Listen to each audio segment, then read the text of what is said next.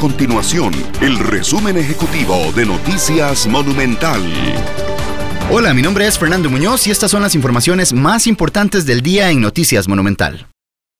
Costa Rica registra 713 casos confirmados por COVID-19 en el país.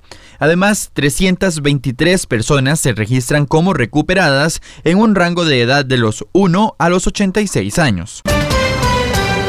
El Ministerio de Seguridad Pública informó que se amplían las excepciones para la restricción vehicular sanitaria los fines de semana. Se mantendrá la restricción por número de placa par o impar, sin embargo, las personas ya podrán ir tanto a supermercados y farmacias como a lugares como ferias del agricultor, pulperías y también veterinarias.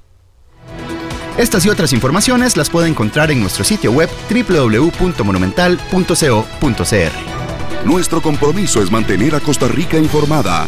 Esto fue el resumen ejecutivo de Noticias Monumental.